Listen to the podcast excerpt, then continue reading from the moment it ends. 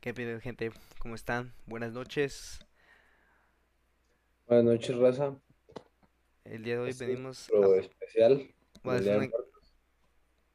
va a ser un capítulo especial. Va a ser como nuestro especial de Día de Muertos. Y pues nada, más que nada vamos a hablar de la muerte. Quiero empezar con este tema, güey, de Halloween y Día de Muertos. Este, este es lo que me, como que me, me, me da causa curiosidad. Cómo Halloween empieza en... Tengo entendido que empieza en Europa. ¿Sí, verdad? Simón, A ver, espérame tantito, espérame tantito, déjame pongo pausa. Sí, pues como te decía, eh, Halloween tiene, tengo entendido que tiene ya mucho tiempo, 3000 años. Bueno, si lo que leí es correcto, 3000 años en Irlanda, pero lo que me da curiosidad es que para ellos también era que una noche los muertos salían, pero para ellos los muertos salían a hacer destrozos o salían a hacer cosas malas. Más bien los- las personas que salían del, de la del inframundo, por decirlo, por decirlo así, eran la gente que estaba en, en el infierno o la gente mala, güey. Por eso eh, dicen que ponían las calaveras y apagaban las luces o los fuegos en las casas para que no entraran, güey. Y si nos vamos a nuestra época, a nuestra tierra, aquí donde estamos nosotros, en aquella época, pues pasaba lo mismo, güey. O sea, con diferencia de dos días, para ellos también los muertos venían, pero ellos venían a, a pasar un rato con nosotros, como quien dice. O sea, no sé qué pudo haber pasado, güey, para que coincidan más o menos las fechas, pero algo tuvo que haber pasado para que ellos creyeran que los muertos salen en esas fechas, ¿no crees? mira, mi lógica me diría que es así como, ah, la Navidad es algo muy bonito, hay que hacerlo poquito antes de la Navidad para, para antes de que lleguen esas épocas de familia, o sea, viéndolo en la tradición mexicana, para antes de que lleguen como esas épocas de familia, poder pasar esos días de nostalgia recordando a los que queremos y dignificándolos uno, un mesecito antes de que lleguen como estas fechas. Y despuesito, si te fijas, viene despuesito de nuestras grandes, grandes festejos mexicanos, que es este, la patria y la revolución. Y en la patria y la revolución, mucha gente, mira, no sé de qué año date la neta el Día de Muertos, pero pues mucha gente perdió, perdió muchos seres queridos en esas batallas. Entonces, pues así se dignifica, yo creo, que es como el tiempo de luto que se toman de, pues, de ese mes y es cuando se dan cuenta de, de que pues la neta la extraen mucho su gente y la quieren dignificar, porque le, le tratamos de dar un, un valor especial al Día de Muertos y me gusta cómo lo festejamos aquí, pero pues eso no significa que, que me guste la muerte o no creo que a alguien le guste. Pero fíjate, este, lo que dice aquí es que en Irlanda, en el, a, a 3000 años antes, o sea, ¿qué serán? Tres siglos atrás, Simón. Estamos en el 2000, bueno, fue antes de Cristo, ¿sí, no? Bueno, bueno, para eh, aquí dice, en el texto que yo leí dice en el hace más de 3000 años hacia atrás. Entonces nos estamos remontando a mil años antes de Cristo. Ujú. Y se supone que los aztecas y las purépechas, que son los que festejan el Día de Muertos, ellos datan del año, digo, del siglo XIV, en los 1400 y 1600 por ahí más o menos. Entonces, a lo que yo quiero llegar es que ni siquiera, como quien dice, se habían descubierto. O sea, no había forma de que ellos supieran acá que festejan también a la muerte de cierta forma. Y allá, pues mil años antes de Cristo.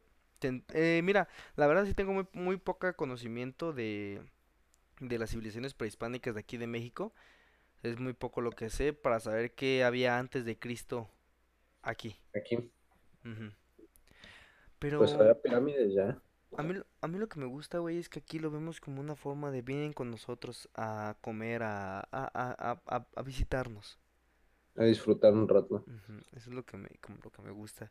Y pues justamente, pues como dice en la película de Coco, como dice la tradición, solamente mueres cuando te olvidan. Cuando ya no te mencionan. ¿Tú qué piensas a- al respecto? ¿Será cierto? Pues es que en cierta manera vives en los recuerdos de la gente que, que te quiere, de la gente que, que está contigo. Y pues la muerte es el único totalizador de todo. O sea, ya cuando estás muerto ya no puede ser algo más. Si mueres siendo, podemos poner el ejemplo como en la familia, si mueres siendo amado por tu familia, ya no puedes pasar a ser algo más tú. Ellos te pueden nombrar como otras cosas después de la muerte, pero tú ya te vas siendo nada más es, esa persona de, la que te nombran, ¿no? Y se me hace, hace coherente porque también vivimos, vivimos nada más nosotros siendo un único ser, pero no sabríamos si que estamos vivos si no hubiera otra persona que nos reconociera eso. Si no hubiera alguien más para reconocer que nosotros estamos vivos, no podríamos saber que estamos vivos. Quiero pensar, como en la dialéctica del amo y el esclavo, si al amo no lo reconoce un esclavo, no sabe que es un amo. Igualmente un esclavo. Si no tiene alguien que lo esté, que esté siendo su figura fálica, no sabe que es un esclavo. Entonces, si nuestra, si nuestra vida depende de que nos estén, este, de que alguien nos reconozca como vivos o nos reconozcan como muertos, también este, pues tal vez mueres hasta, mueres físicamente en el momento en el que, pues en el que te vas, pero pues aquí se queda tu esencia, tus recuerdos y hasta como un legado, o tal vez eso también nada más es una, bueno, yo creo que eso nada más es para tratar de resolver la, pues la locura que nos da la muerte. O sea, decir que para tratar de dignificarnos y sentir que hay algo más, que nosotros no morimos hasta que nos dejan de, de recordar. justamente, justamente hoy estuve con ese pensamiento, güey. Es que realmente, bueno, como tú dijiste, por la dialéctica, o sea, mientras estás vivo, pues es real, pero bueno, antes de comenzar con eso, este fue después de las de la conquista que cambiaron las fechas. Eh, realmente no sé cuándo se festejaba el Día de Muertos. O sea, fue a base de la conquista que la iglesia cambió para, como tú dijiste, se adecuara a las fechas, eh, a, a, las épocas de sembrino, no sé cómo decirlo, güey. Pero sí, no, el 2 de noviembre no es como quien dice la época real del Día de Muertos. Entonces tal vez ahí sí fue erróneo mi análisis. Pero va, Ah, justamente hace poquito te estaba, estaba comentándote lo de, güey, ¿quién te dice que después de la vida hay un, hay, hay, hay algo más? Las religiones. Eh, ajá, va, es, es justamente, lo dice en el libro de Sapiens, que solamente, solamente al Sapiens, o al, al humano, le puedes decir, oye, si ahorita te portas bien, en la otra vida te van a dar eh, riquezas y vas a vivir super padre y todo está, todo va a estar súper genial. En comparación, trátale de explicar a un chimpancé que te dé su banana y en cambio, cuando muera, va a tener todas las bananas del mundo.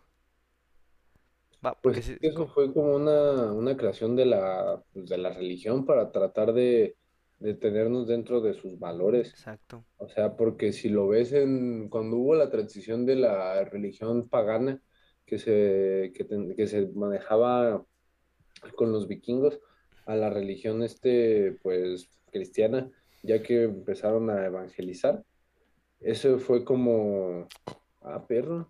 Ah, se me cambió esta chingadera. Ese fue como, como el, el punto en el que en el que lograron como convencer a las personas les, que les dijeron, no, pues es que nosotros no te aseguramos que te mueres y vas a seguir peleando como en el Valhalla. Y en el Valhalla, eh, según las tradiciones, solo pueden entrar como hombres. Entonces acá te dicen, no, pues en el cielo cristiano sí pueden entrar, sí pueden entrar mujeres, este, te aseguramos la vida eterna y no te tienes que parar a pelear y los dioses son inmortales. Porque los dioses este, nórdicos y, ese, y los paganos, ellos sí morían, pueden morir en batalla. A pesar de que eran muy poderosos y tenían una vida muy larga, pueden morir en batalla.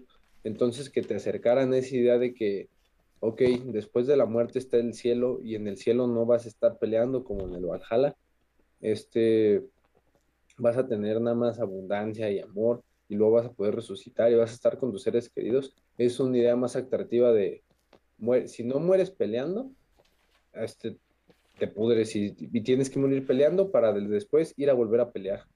y peleas y si mueres al día siguiente vuelves a levantarte y puedes seguir peleando. O sea, pues es algo que gustó en el pasado, pero que esa idea fue quedando absurda porque la gente no quería vivir siempre peleando. Entonces creo que de ahí nos empezaron como a inculcar eso. Justamente ahora que tocaste del Ragnarok, bueno, del Valhalla, perdón, no, eh, tu, Valhalla, ¿verdad? Eh, ay, pensé que habías tocado el Ragnarok, del fin de los tiempos, güey.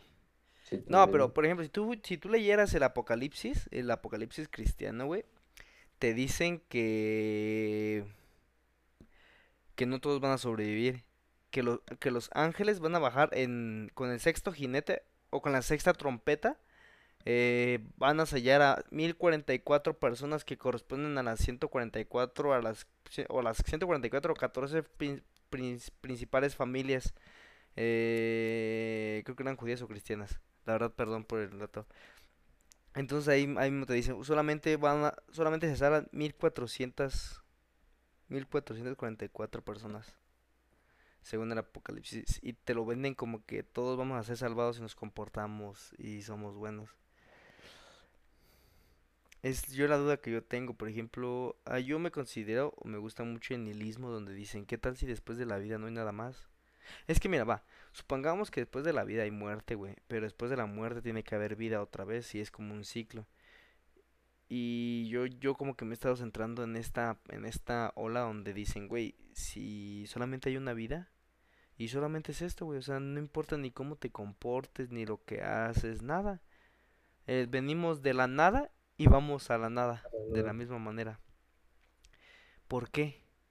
¿Por qué tratar de buscarle un sentido a algo que posible no lo, posiblemente no lo tiene? Y vivirla, güey. Es que me, a mí lo que me causa shock es, güey, entonces si la vida solo es una y no hay otra, güey, ¿cómo es vivirla correctamente? O sea, si, o sea, es, ah, pues voy a vivir para comer y... Es que, güey, la neta está bien complicado, ¿no? ¿Cómo dejar? O sea, yo supongo que mi vida es muy buena es excelente. Pero tú te fijas a un perro, güey, un gato, un pájaro, pues están... Un gato, un perro se la pasan dormidos, güey. Comen, duermen y hacen del baño. Un pájaro, pues está volando. Está tratando de buscar comida para sus crías y se la pasa todo el día volando, va, güey. Y tú como ser humano, si solo hay una vida, estás yendo a un trabajo para trabajar la otra persona que se va a hacer rica y dándole su tiempo. Si solo es que solo hay una vida, güey, la estás desperdiciando posiblemente en trabajar, en estudiar, en algo que no te gusta. Yo creo que también de ahí empezamos a aumentar como humanos nuestra, buscar que pusiéramos como, un, como una meta humana, alargar nuestra, nuestro tiempo de vida, porque pues la, el tiempo de vida ha aumentado mucho, pero pues también, pues estaba pensando, hoy para ser este competente en la vida, eso, es pues hasta podría ser una historia de terror, güey, piensa en lo competente y lo, bueno, lo competitivo que tienes que ser en la vida, todas las habilidades que tienes que tener desarrolladas para poder este, sobresalir. Antes, si, fuera, si eras bueno en algo, ya tenías así como de menos un, un destacado. Ahorita, si quieres armarla, o sea, tienes que, te venden que tienes que ser una marca personal y que aparte de ser una marca personal, tienes que saber hacer como todo por ti. Y o trabajar en equipo, pero no, no, las aspiraciones son muy diferentes, creo que como estaban antes y eso, no sé, siento que es una historia de terror. Pensar en lo competitivo que tienes que ser hoy en día para poder cubrir. Hoy, hoy trabajé, pues estoy así, porque hoy trabajé como staff en el Festival de Cine y... ¿Estuvo padre? Sí, estuvo chido. Estaba, estuvo entretenido. Pero a lo que voy es que me quedé pensando, el, el que dirigió ahora, pues, la de Ghostbusters, estaba ahí. El vato se llama, es el hijo del director original. Y se llama Jason Reitman. Mm. Ese vato, pues la neta sí tú es un talento, o sea, es una, yo creo que es una generación arriba que nosotros, por su, por su edad. Pero pues ahorita ponte cuántos compas no tienes, o cuánta gente no conoces que por puros méritos de, de estar viendo en internet y picarle, no saben editar.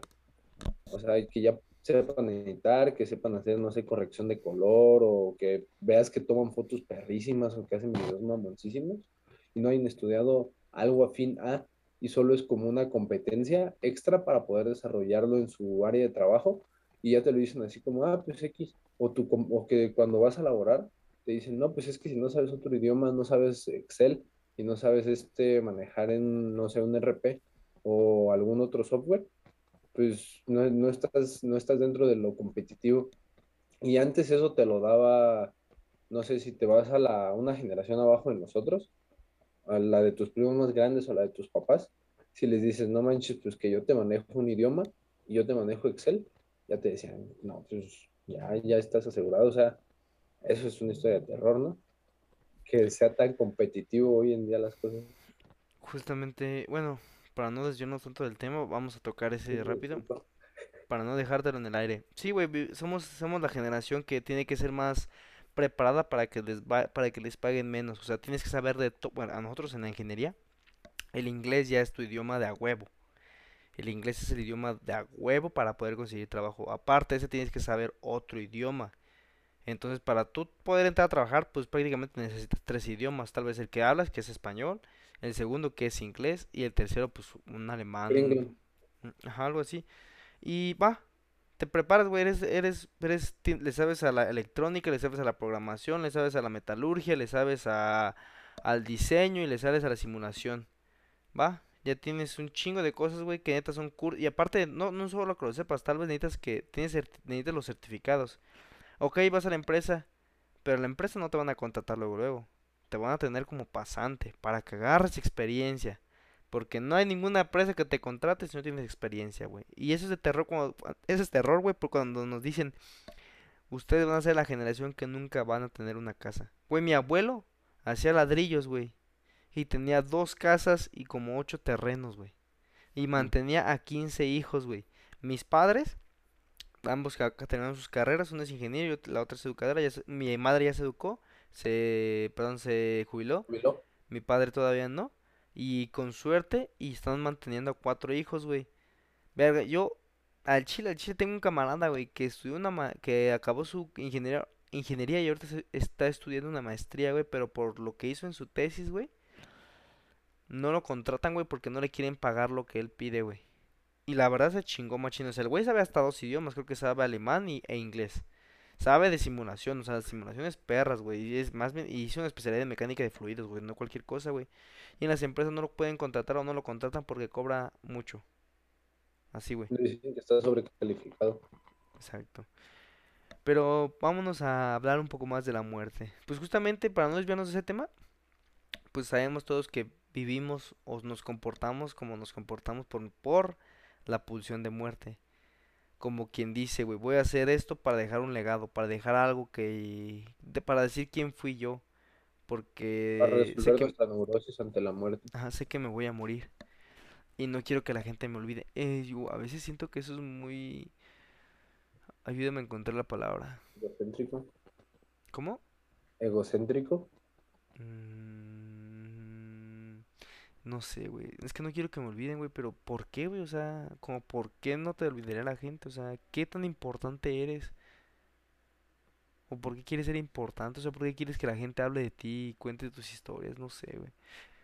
Es como esta, este, esto que me, que yo digo, güey. ¿Por qué el, ¿En qué momento el ser humano cree que es dueño del planeta, güey? ¿En qué momento decidimos que este pedazo de tierra te lo puedo vender a ti? ¿En qué momento decido que la tierra es mía? ¿En qué momento creemos que somos el ser superior y por eso existió un, existe un Dios que nos hizo su imagen y que ese Dios está para a, servirnos? O sea, si yo ocupo algo a Dios, por favor, ayúdame. ¿En qué momento empezamos a creer que esta tierra nos pertenece, güey? Un desastre natural y tu casa valió ñonga, güey.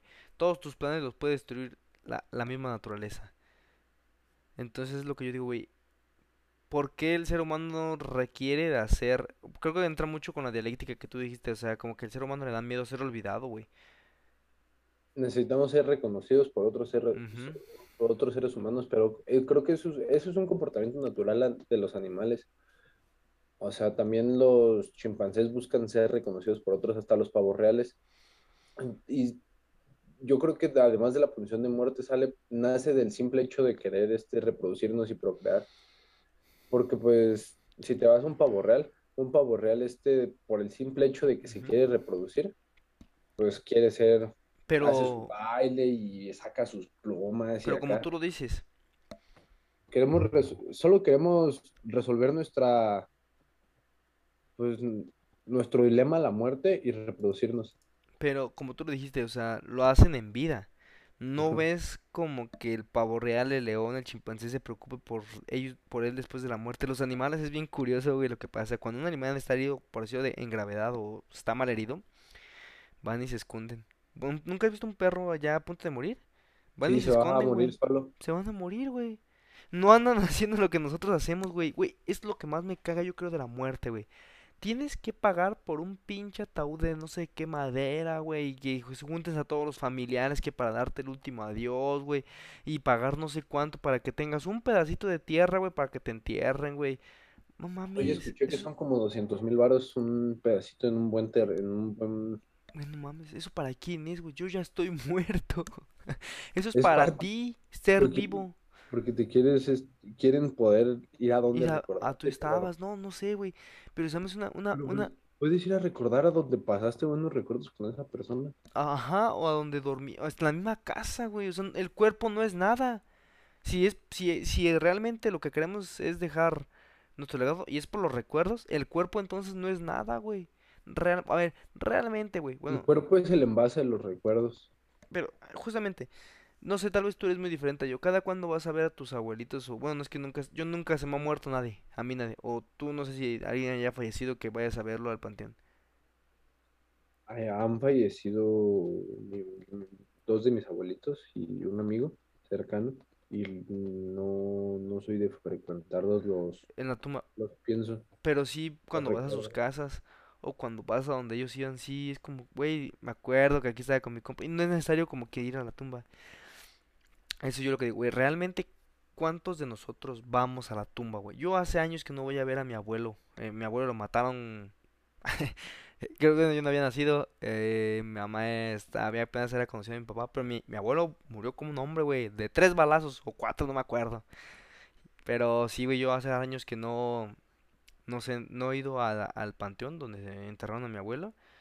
Pero me gusta escuchar las historias de mi abuelo de cómo era, de quién era. Me dicen que me parezco mucho a él. Nunca lo conocí. Pero no es necesario que yo vaya a su tumba para recordarlo, güey. Y eso es lo que me causa mucho conflicto a mí, de que en el momento que yo me muera, no quiero ataúd, güey, no quiero velor, güey. Cuando hay creo que hay gente que paga lugares donde los velan, donde pueden ir a velar a la persona y te cobran ¿no? que la comida, es lo que me caga, en la capitalización o el comercio del, del, del dolor humano. Verga, güey. Yo, la verdad, si llego a morir, joven o viejo, no quiero ni ataúd, güey. No quiero ni que la gente se junte, ni nada, güey. La neta, si quieren hacer algo, güey, pongan una puta foto cada quien en su casa, güey, y chinguense una chela y ya, güey. Porque también se me hace medio feo, güey, que la persona ya está pasando lo feo. y tiene que recibir a todos los conocidos de esa persona, güey. Entonces como de, ay, güey.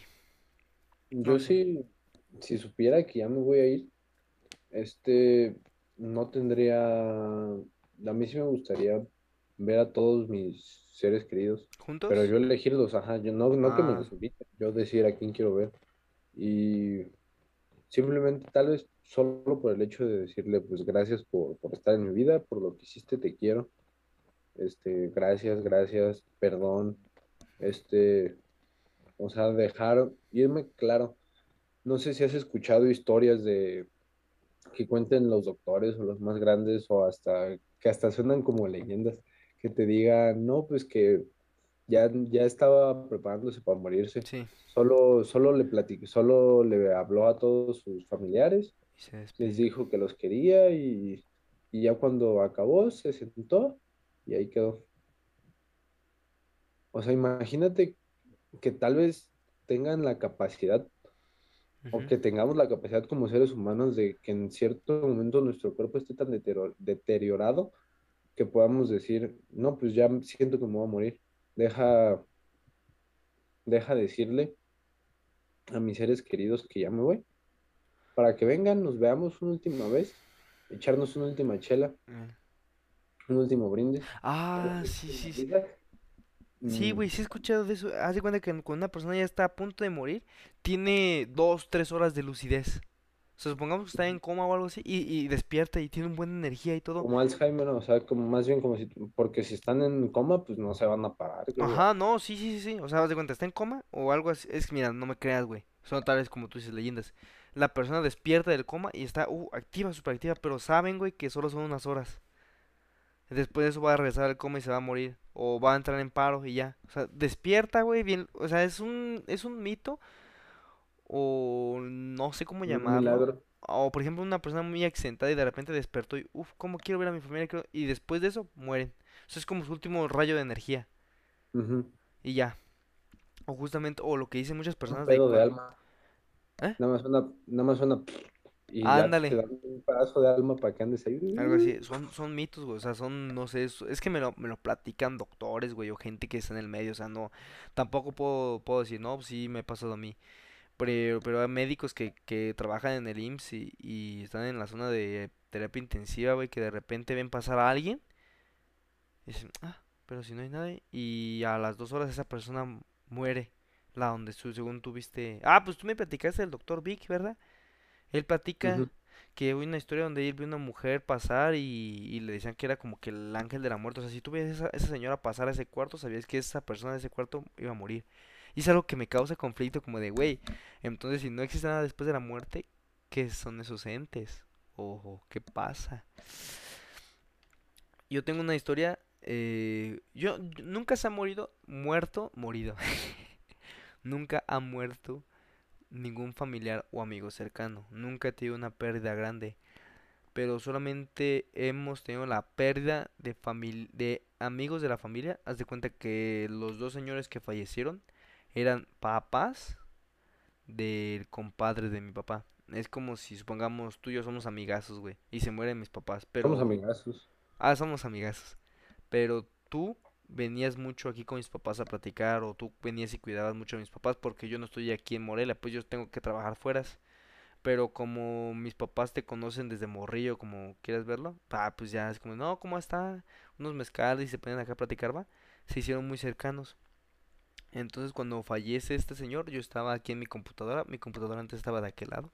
Haz de cuenta que yo estaba así, estaba acá en la compu, güey, y pues sentí una mano de este lado. Ajá, aquí como me apretaron, pero así. Ah, me sacaron un pedote, güey. Y ese día en la noche nos marcaron para avisarnos que había fallecido el señor. Y dije, a la madre.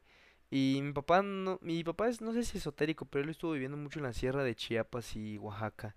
Entonces él conoció mucho, no sé si llamarlo chamán, mucho cheneque, los que hablan de los chaneques. Conoció mucha gente de eso y a él le platican pues que hay, hay veces que donde están las personas se queda su energía y al momento de ellos irse tienen que ir a recogerla. Ah, está bien loca esta historia, güey, pero pues, la neta no sé, tienen que ir hacia- a esas partes a recogerla, güey, y tratar de despedirse de esas personas que, que quieren. Había un pajarito, güey, que se paraba aquí en la, en la- nuestra puerta, güey, todas las mañanas y nos cantaba. Y a ese señor le gustaban mucho los pajaritos, güey.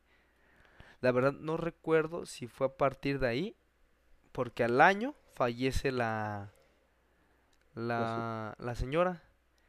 Y mi mamá escuché que tocan la puerta, pero mamá, solamente mi mamá lo escuchó. Y ella bajó y vio y no había nada. Y creo que no me acuerdo si fue cuando, cuando falleció el señor o cuando falleció la señora, ese pajarito dejó de venir, dejó de aparecerse, güey.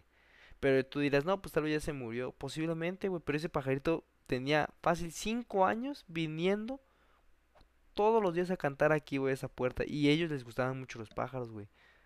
Entonces, como cosas que no puedes explicar, pero tampoco no es como que cosas que tú quieres creer, ¿va? Porque no es como que diga, no, es que ese, el pajarito venía por, no, güey, o sea, son cosas que tú te creas como la narrativa del Día de Muertos, de que vienen los muertos o tus ancestros a convivir un tiempo contigo. Son cosas que están muy padres y que está padre creerlos, la verdad. Yo creo que es parte de la, pues de la razón de ser, o sea, el creer en algo, sea en lo que creas, pues que creas en algo, creo que eso le da un valor más a nuestra, nuestra vida. A mí no me han pasado cosas de, de miedo como para, como para contar, la neta. No se me ha parecido nada. No quiero que se me aparezca nada, porque me ¿Nunca has tenido nada paranormal? No, no, no, no, la neta no. O por lo menos ahorita no, no que recuerde. A veces sueño cosas raras, pero pues eso ya tendría que ser más como, ajá, A mí- en mi más casa, del psicoanálisis. en mi casa sí, sí asustaban antes, güey. Ay, güey, es que está bien raro porque yo no creo, güey. Pero me han pasado un chingo de cosas. A mí me dicen culo, güey, pero que al chile a mí sí me han pasado cosas ojetas. En mi casa, antes solo había un piso y yo estaba bien niño y se escuchaban las sillas arrastrarse, güey. Toda la noche. En la- se escuchaba que había gente que entraba a mi casa, güey. Se escuchaba gente que iba pisando piedras. No se ha escuchado cómo suenan las botas cuando rompen o truenan piedras. Sí. Se escuchaba, pues, que alguien iba a entrar, güey. Se escuchaba cómo arrastraban las sillas, güey. Este, después pues, pasó el tiempo, pusieron el piso de acá arriba y se escuchaba un perro, güey. Se escuchaba un perro, güey, como si tuviéramos un perro grandote. Esta silla que está aquí, se escuchaba, bueno, no, pero la que antes tenía cuando era niño. Se escuchaba, ah, pues sí has visto mi video de cómo estaba mi compu antes, ¿no? Ándale, esa se escuchaba cómo la arrastraban de aquí para allá, de aquí para allá, güey. Mi hermano no se quería quedar en esta casa solo. Nadie se quería quedar en esta casa solo. Era una vibra muy culera, güey. Entonces, cuando entramos a primaria, eh, mamá estaba buscando a alguien que nos hiciera el aseo. Y vinieron varias personas, pero se iban, güey. Nacho, güey. Vino una señora, güey, ya grande de un pueblito que vivía aquí abajo. Y ella, y ella le dice a mi mamá, señora, ¿tienen, ¿tienen perro? Le dice, no, es que de repente escucho un perro ra- ra- grande, como que bufar allá arriba. Dice, no, no tenemos.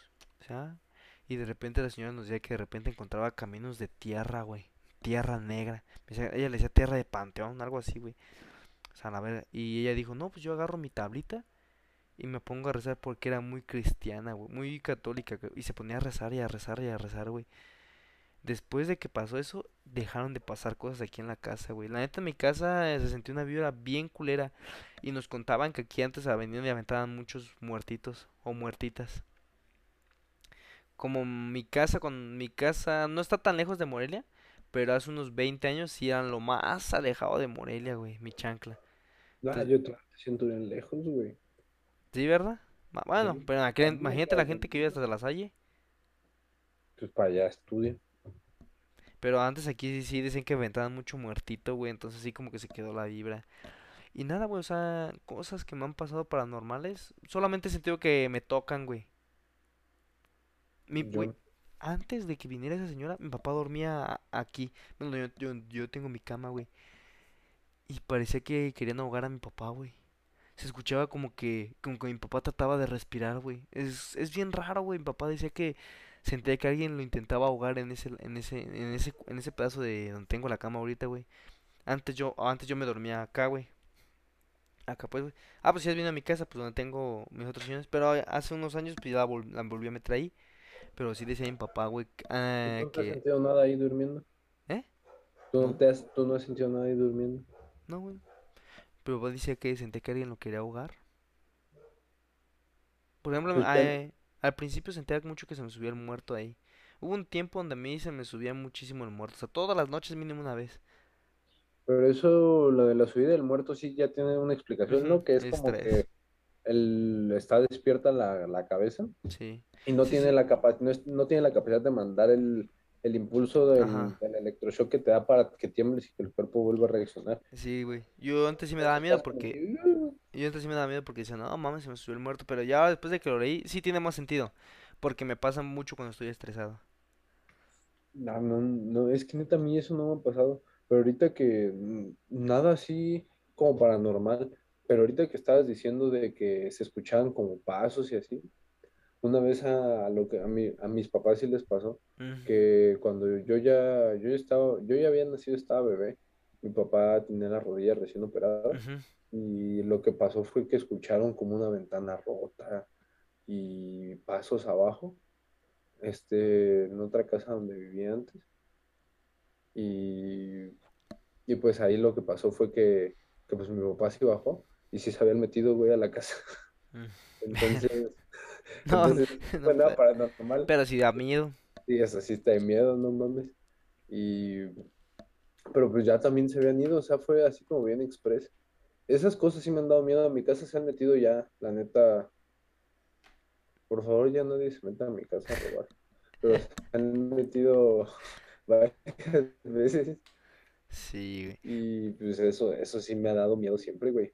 O sea, el otro día Eso, es- eso es una historia de miedo, mira, ahí te va. Pues ves que voy a entrenar temprano. Haz de cuenta que pues ya me paré a entrenar y todo el pedo y cuando estaba saliendo vi como hay un, hay un local aquí en tu casa, en mi casa, estaba prendido el local. Dije, no mames, qué pedo, porque está prendida la luz del local, e, porque me voy a las 6 de la mañana. ¿Quién- los, los ingenieros que rentan ahí no se van a andar parando a las 6 de la mañana, quiero pensar. Y, y ya le dije a mi hermano, no, pues que vele a decir a mi jefecito, a mi jefecito. Y yo agarré, nada más me acerco así lentamente y agarro la, la, la cámara del cel y la subo por la ventana y está vacío. Yo no mames, güey, qué pedo. Porque, o sea, el local no comunica con mi casa, pero pues pueden romper la ventana del baño y meterse, no sé. Dije, no mames, qué pedo. Que se hayan metido. Y ya na- nada más sale mi mamá y me dice, no, la dejaron prendida desde anoche. Y yo bien cagado, güey. Pero pues ya. Esa es mi, esa es mi historia de terror. No, pero yo, yo me asusto fácil, ¿eh? La neta. Yo sí quiero, bueno, mira, yo soy culo, güey, pero yo soy culo en casas de otras personas. O sea, por ejemplo, yo tengo la casa de mi amigo Pastana de su abuelita, no mames, esa casa está, no que me dé miedo, güey, pero que hay mucha foto, güey. Hay muchísimas fotos fotos. pegadas, güey, y sí me da miedo, güey. ¿Eh? a mí me gustan las fotos. Sí, pero siento que hay mucha energía, o sea, como que me siento muy observado. Pero yo, sin pedos, güey, si me invitan a un panteón en la madrugada, voy. Lo que tengo mucho miedo, güey, es que me vayan a dar un levantón. A ese sí, güey. Pero, por ejemplo, si me dicen, güey, vamos a una casa embrujada o una casa abandonada, yo jalo, güey. Bueno, si, si me puedo llevar una pistola, güey, un rifle, o sea, o algo que me pueda defender de los vivos. Ajá. O sea, de- el muerto, ¿qué, güey? La- El chile, ahorita no, y, uh, O sea, nuestro miedo de real, de una u otra forma puede ser hasta los mismos vivos, güey. Un güey loco que iba ahí que esté con un machete. Entonces, si yo puedo, güey, y me prestan una pistola, güey, mmm, a la ñonga, güey. Yo, la neta, me gusta. Yo sí quiero vivir en sucesos paranormales, güey. Me mama lo paranormal. Me gusta. Me gusta la adrenalina de ser asustado, pero me caga el terror. O sea, El, en películas no te gustan. el terror como. Ah, un güey con un machete y te voy a seguir para matarte, güey, ¿va? Me gusta el. ¿Qué fue eso? ¿Viste? ¿Qué está pasando? No. Ese, ese. Ese sí me gusta. Pero el terror de... ¡Ah! Y sale una niña corriendo, como las casas de- del, del terror. Me gusta el suspenso, más no el terror. O sea, no me iría una, no me metería una casa embrujada al año. De las de donde te asustan. Que sale un güey gritando y con un cuchillo y así, güey. No, porque de una u otra manera sé que tengo que correr para no cagar el show. Yo sé que si e- que ese güey no me va a meter unos machetazos, ¿va? Ujú. Y el susto que me va a meter va a ser de sorpresa de, ¡ah, la madre! Pero tengo que correr, güey. Ajá, porque tengo que correr porque de ahí tengo que ir a la otra parte de la casa embrujada, ¿va? Pero es me... que ahí es donde puede entrar la parte de que, de que sea un terror en vida. ¿Qué tal y alguien se coló a la casa y si anda repartiendo machetazos, güey? Ándale. Entonces mejor le corro, ¿no? No, voy a hacer la de... Ajá, no vaya a hacerle malas. No, pero mi- el miedo que más me mama, güey, que más me mama es el... ¿Qué fue eso? ¿Viste? Una sombra. ¿Hay alguien aquí? Manifiéstense. Si ocupas ayuda, di algo y de repente un grito. Ah, la aunque sea planeado, güey, me vale ñonga, güey, pero prefiero ese, ese miedo al, al terror. Ese sí me gusta. Por otro No, lado, güey, no me gusta asustar. por otro lado, eh, esta sensación, o bueno, esto de los del, del Día de Muertos o de la muerte, güey, de que tenemos que recordarlos para que sigan con nosotros, se me hace como una forma de decirnos a nosotros mismos, tranquilo, si te mueres hay algo más. Es que creo que no, no podemos dimensionar el, el, o el o la nada. Pues es que no queremos irnos. O sea, si le- yo creo que si hacemos una encuesta de 100 personas y les preguntamos a esas 100 personas si les gustaría este, tener vida eterna, te van a decir que no. Pero si les preguntas que si se quieren morir, también te van a decir que no. O sea, somos una especie que nos ha resuelto Ah, espérame, güey, que se te está cortando un buen.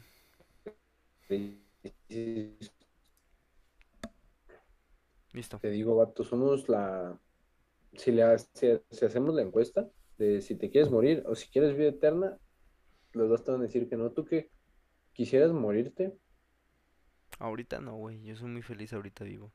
Ajá, Pero y- tampoco quiero ser eterno. ¿Sabes? Sí quisiera ser eterno si pudiera regresar al año antes, a un año antes de Cristo.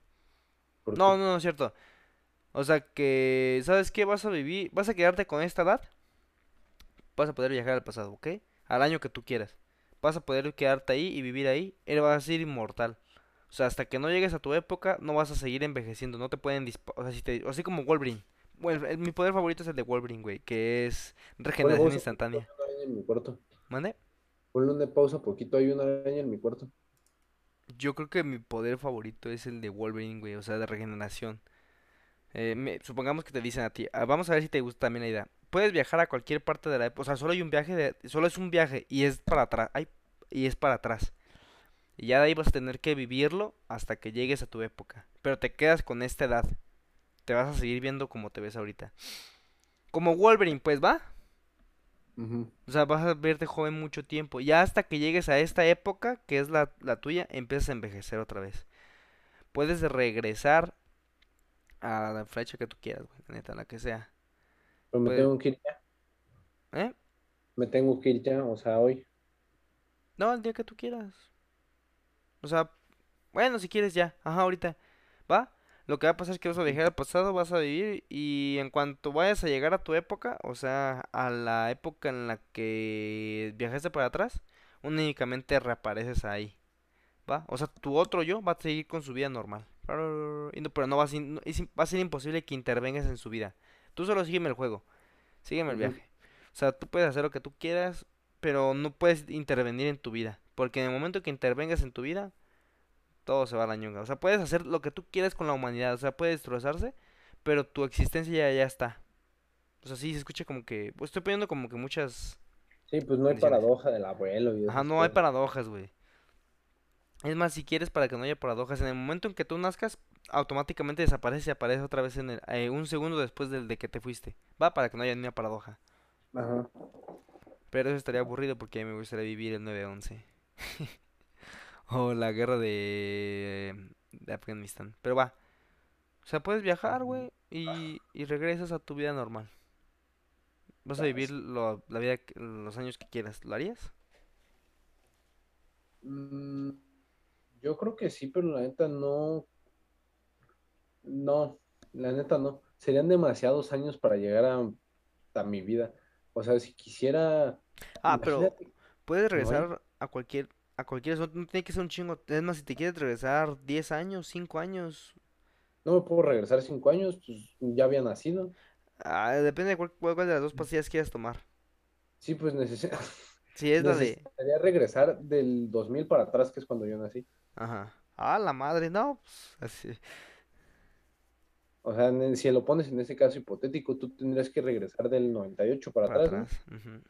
Ajá, pero pues ponte, ¿qué te gustaría vivir antes? O sea, no sé, que me guste, que me gustaría regresar a los 70, güey, tengo que vivir 30 años antes de poder regresar.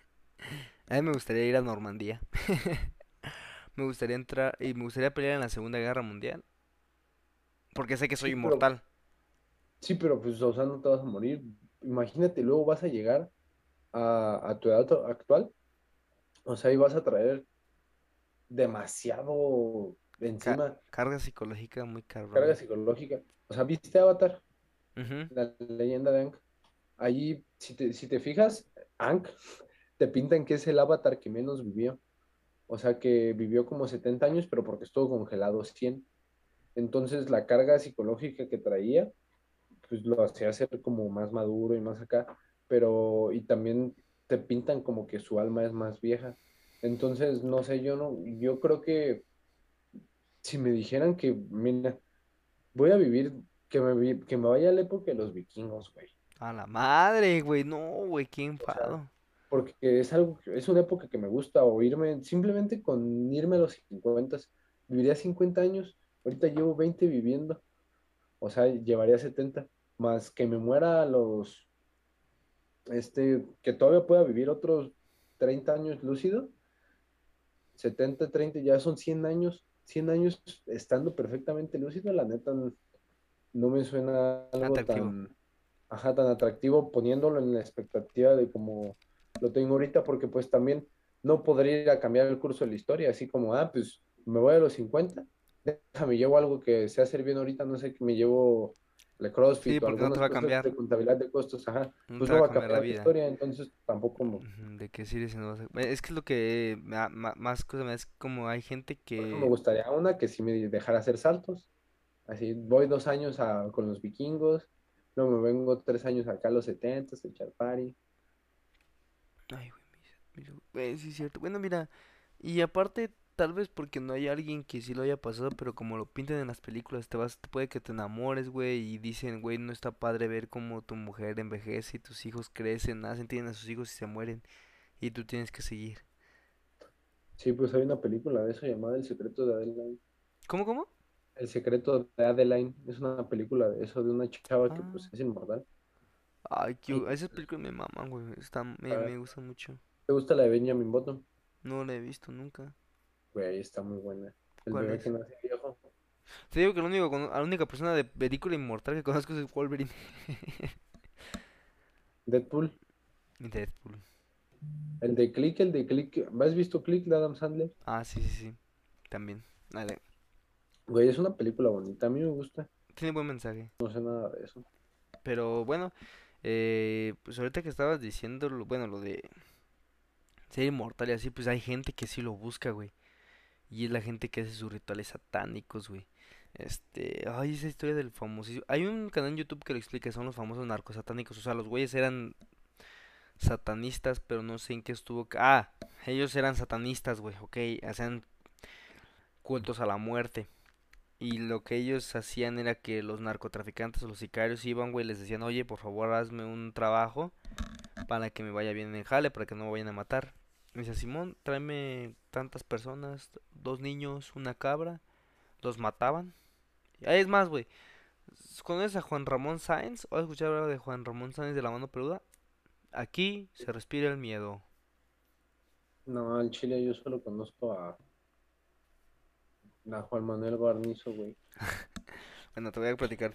Juan Manuel Sáenz era es un no sé cómo era un locutor de radio de lo a que le gustaba lo paranormal.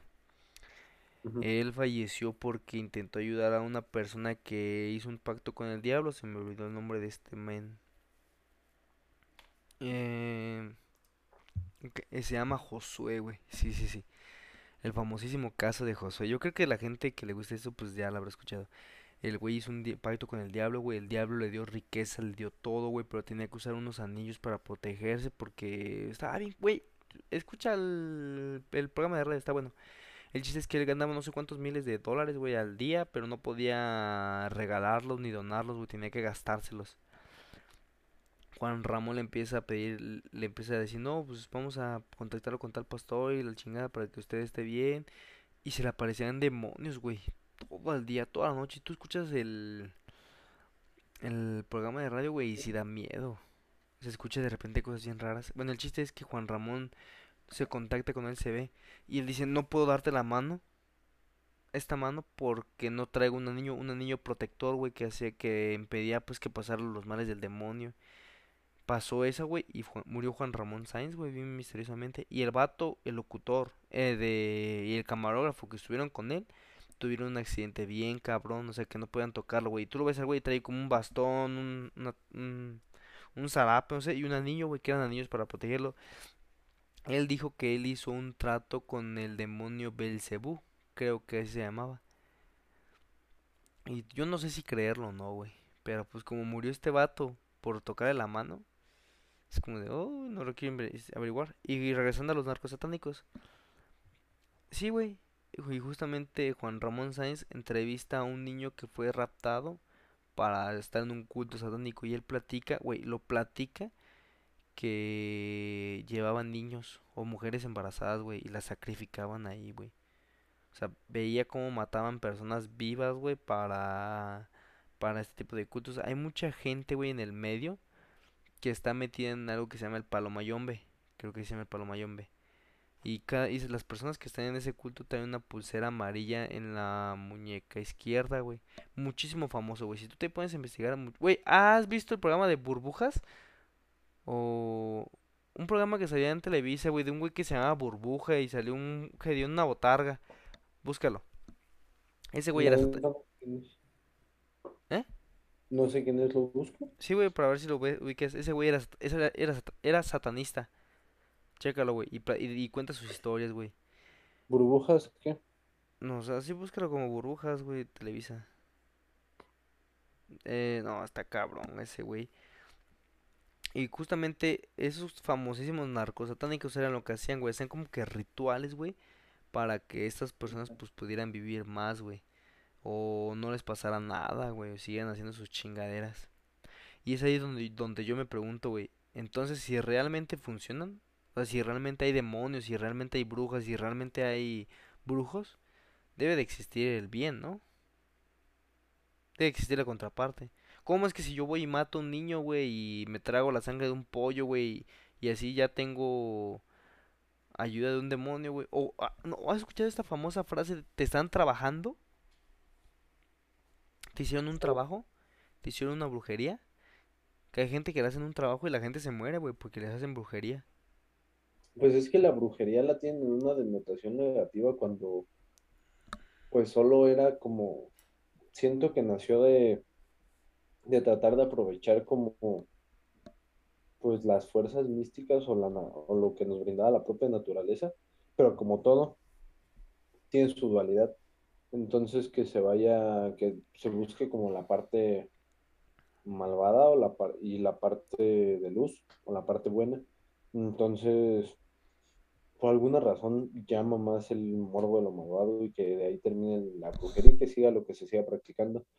Porque pues los amarres o las brujerías que se venden ahorita nunca o siempre son para la abundancia o para el amor o para que alguien le vaya mal, que son las que yo he escuchado, la espérame, hay algo que dicen mucho estos, los, los brujos, güey. Es que dicen, te pueden dar lo que tú quieras, pero tienes que dar algo a cambio, y eso es lo culero, güey. Eh, y yo lo que me pongo a preguntar es que si realmente funciona esta brujería, güey, debe de haber una forma de hacerlo de una forma bien, o sea, no solamente, es como quien dice, güey, si vas a contactar a un diablo, un demonio, ocupas que velas negras, güey, una cabeza de cabra, una, un, gallo y la chingada, pero si quieres hablar con Dios, que debe ser bueno, solamente tienes que ir a la iglesia. Mm, qué, qué, curioso, ¿no?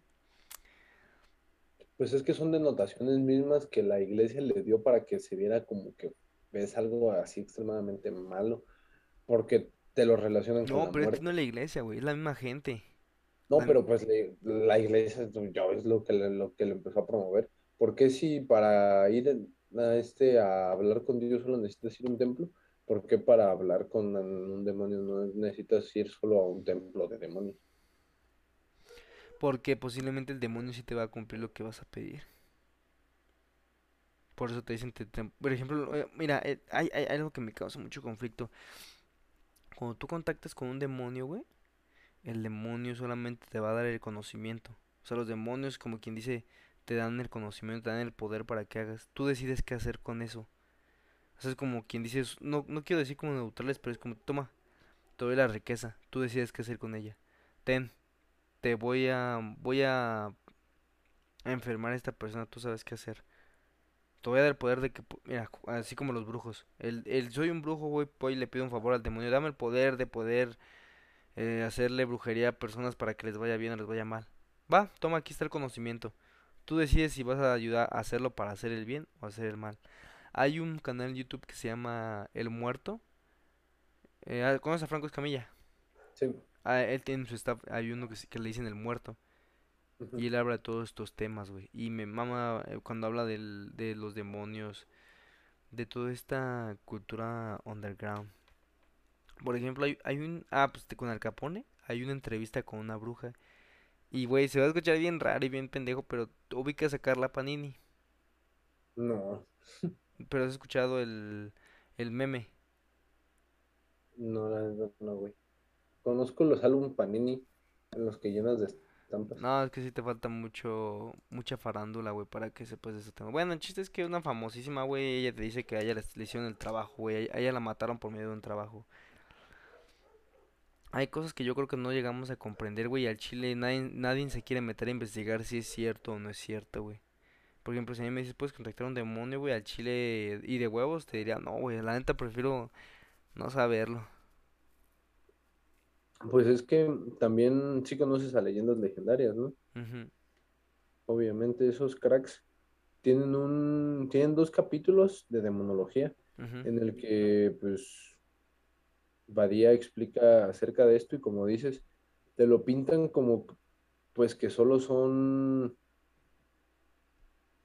solo te enseñan acerca de, de, de oficios de, o de lo que les pidas, que obviamente te- también está como las partes malvadas, pero pues que había hasta demonios para que jugar ajedrez y que la forma así, y que la forma que se la acuñó como a Satanás de la Biblia es un, es un fauno, un macho cabrío que se agarró de la mitología de los, ¿de Güey, dónde son los, los enanos y los los demonios son ángeles, ángeles caídos, como quien quiera. Sí, pero pues, o sea, la- las denotaciones negativas lo intentaron como poner así la, pues la iglesia que fuera su contraparte y los agarraron así. Pero pues también así dentro de como esta mitología, por decirlo así, este los pintan, también tienen como su demonio para cada cosa, porque pues también les crearon toda una religión para, para estos. Entonces, si quieren escuchar, tú dices con el muerto y con el equipo de Franco Escamilla, yo les diría que si quisieran escuchar vuelven sobre, leyendas legendarias vayan también. en Leyendas Legendarias a los capítulos de la demonología que tienen. Mira, deja, déjate, platico estas dos historias y ya con estas dos terminamos el, el, el podcast, ¿va? La primera es eh, una persona que se encuentra con, con un demonio, con Satanás, ¿no?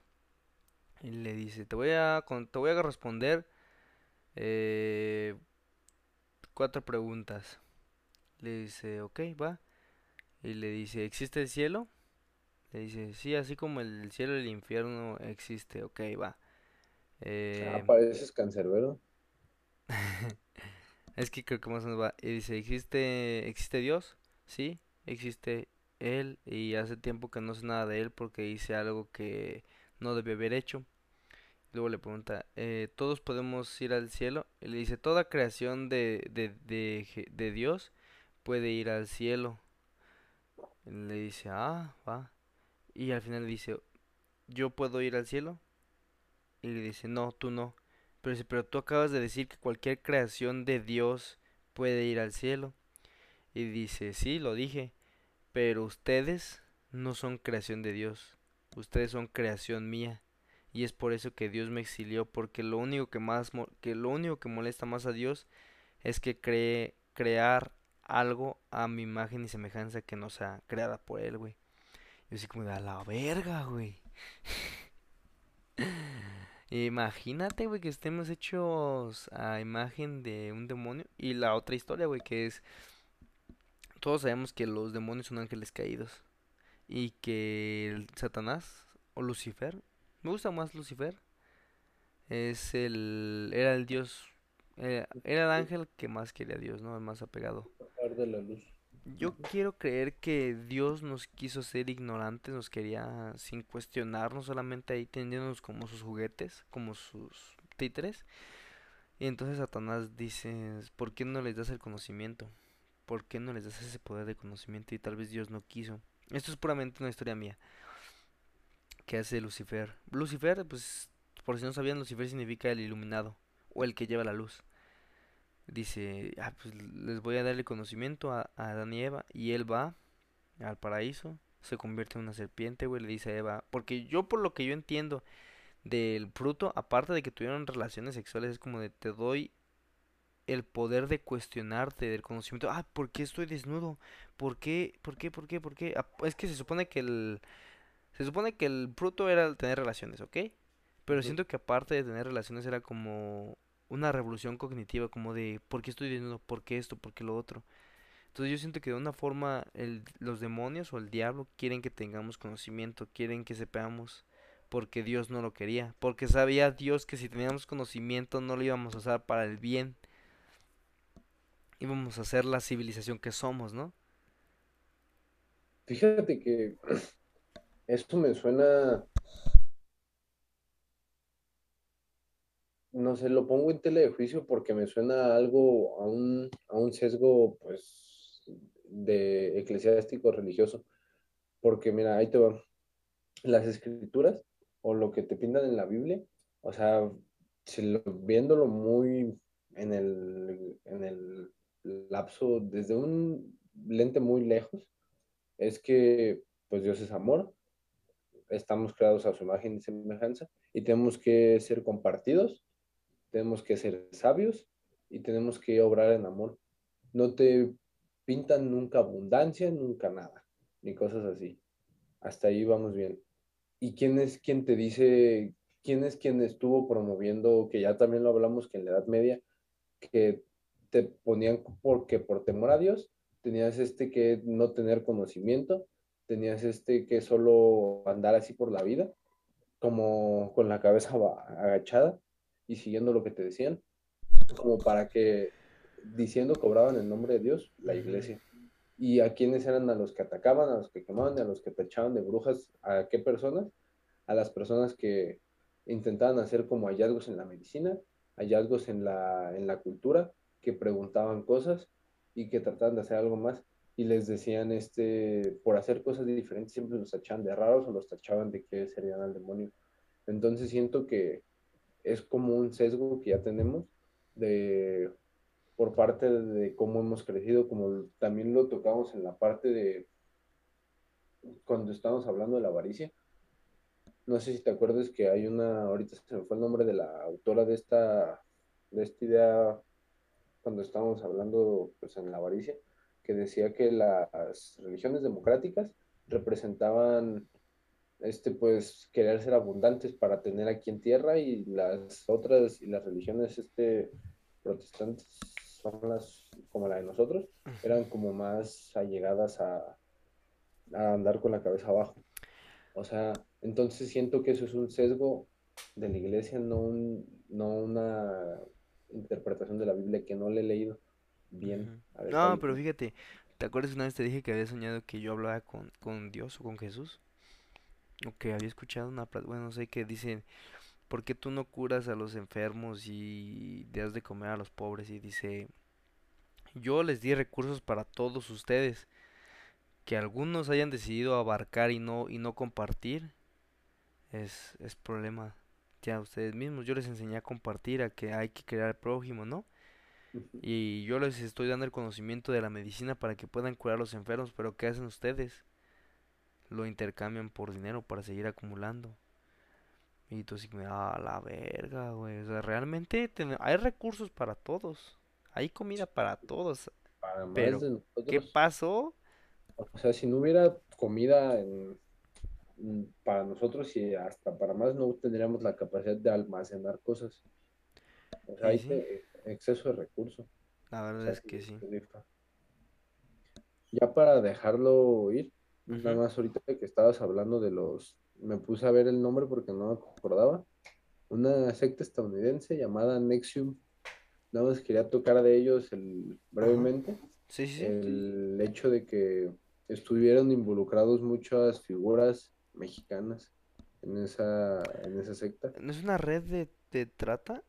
Sí. Ah, de... También estuvo involucrada también este hasta celebridades, o sea, estuvieron involucrados hijos de políticos pesados aquí en México y también este celebridades como esta chava que salió en Smallville, no sí, sé sí, la escuché, sí. La, la güerita y también este la que era Ay, pues el interés amoroso, Lana Lang. Ajá, güey. Estuvo involucrada dentro de esto.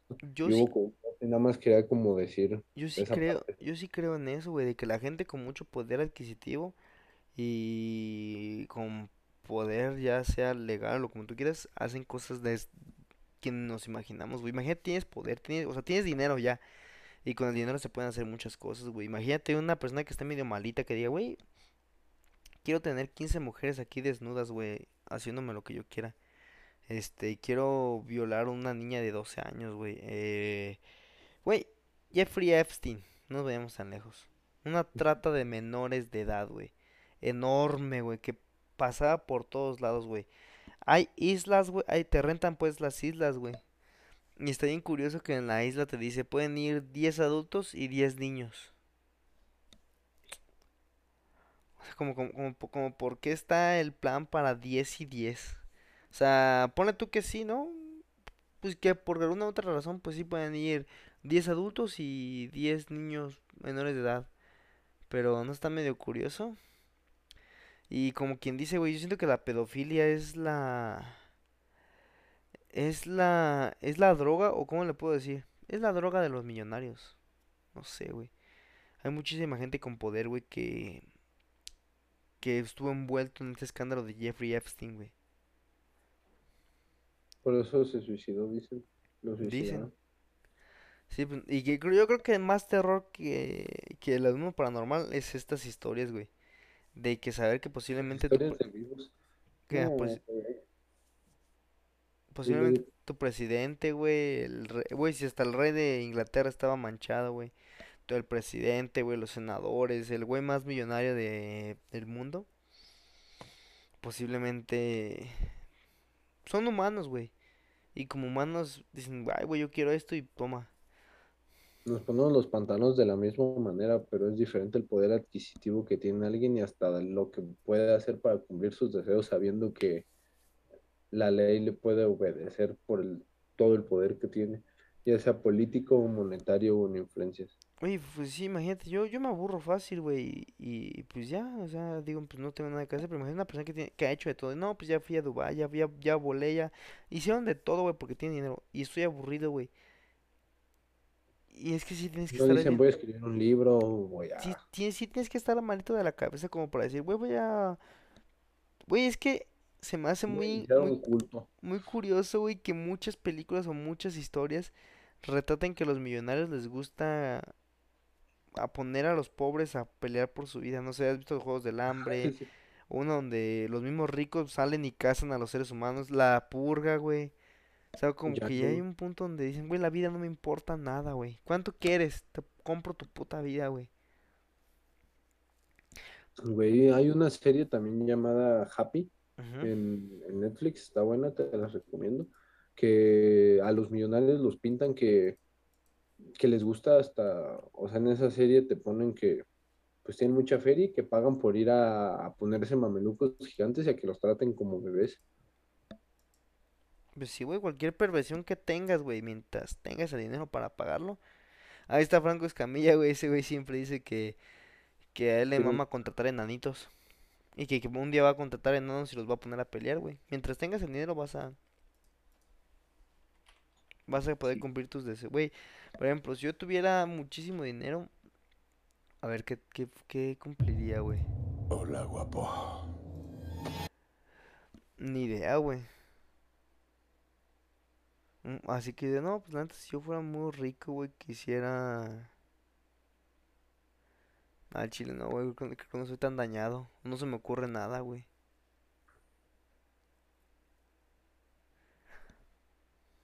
Así, a nivel así como de esos güeyes, creo que no, güey, no se me ocurre. ¿Sabes qué sí estaría padre?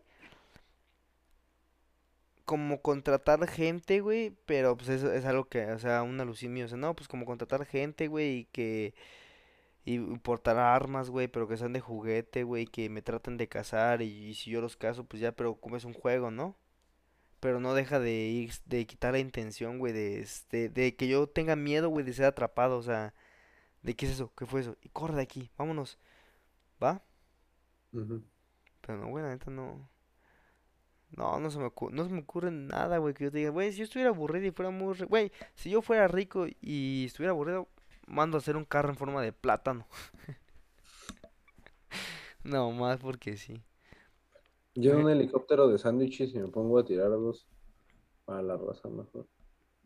¿Sabes qué si haría? Una pinche pedota, güey. ¿Y sabes qué? Voy a comprarme a 300 personas a la verga, güey. Y las voy a meter a un, ahí a un antro, a un, a donde sea, güey. Pónganse pedo, güey, hagan desmadre, güey. Y ya. Y mientras yo los observo desde acá arriba, cómo hacen su desvergue, güey. Al rato yo me meto a la fiesta. Los observo este vato. Ah, Pues por ejemplo, ¿cómo se llama? Freddie Mercury, güey, que decían que sus fiestas eran un descontrol macabro, ma- eh, cabroncísimo.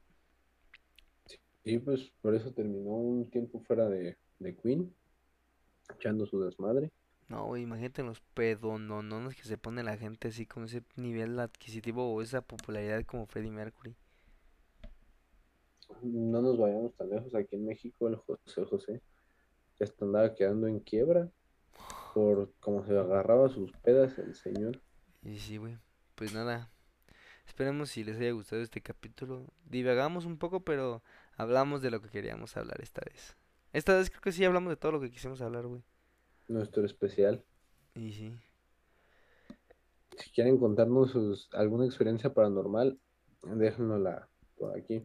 O mándesela a leyendas legendarias. Ellos también, ellos sí cuentan siempre cosas paranormales. Güey, y creo que con este mensaje terminamos y creo que va a quedar muy chingón. Es como de, güey, le tenemos un chingo a la a miedo a la muerte, güey, o a lo paranormal y así, güey.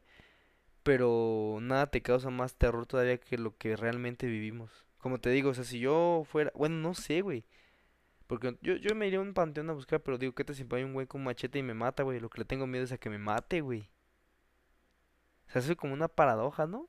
¿O, o qué crees? Sí, pues es nuestra función de muerte. Hacemos, no podemos decir que todos, pero mucha gente se hace unas cosas que nos hagan sentir la muerte para saber lo pequeña que es nuestra mortalidad, lo firme lo que es nuestro tiempo aquí. Y sí, bueno, pues nada, gente, espero les haya gustado. Recuerden a sus seres queridos. Recuerden que el único que, absu- que hace un, un absoluto es la muerte y cuando mueres ya no puede ser algo más. Esperemos si haya gente que tenga una casa embrujada y que nos invite para que nos espanten. Esperemos que cuenten historias de sus seres queridos y que los recuerden Cuídense mucho, gente. Que les y que aparecen en casas embrujadas. Cuídense. Bye.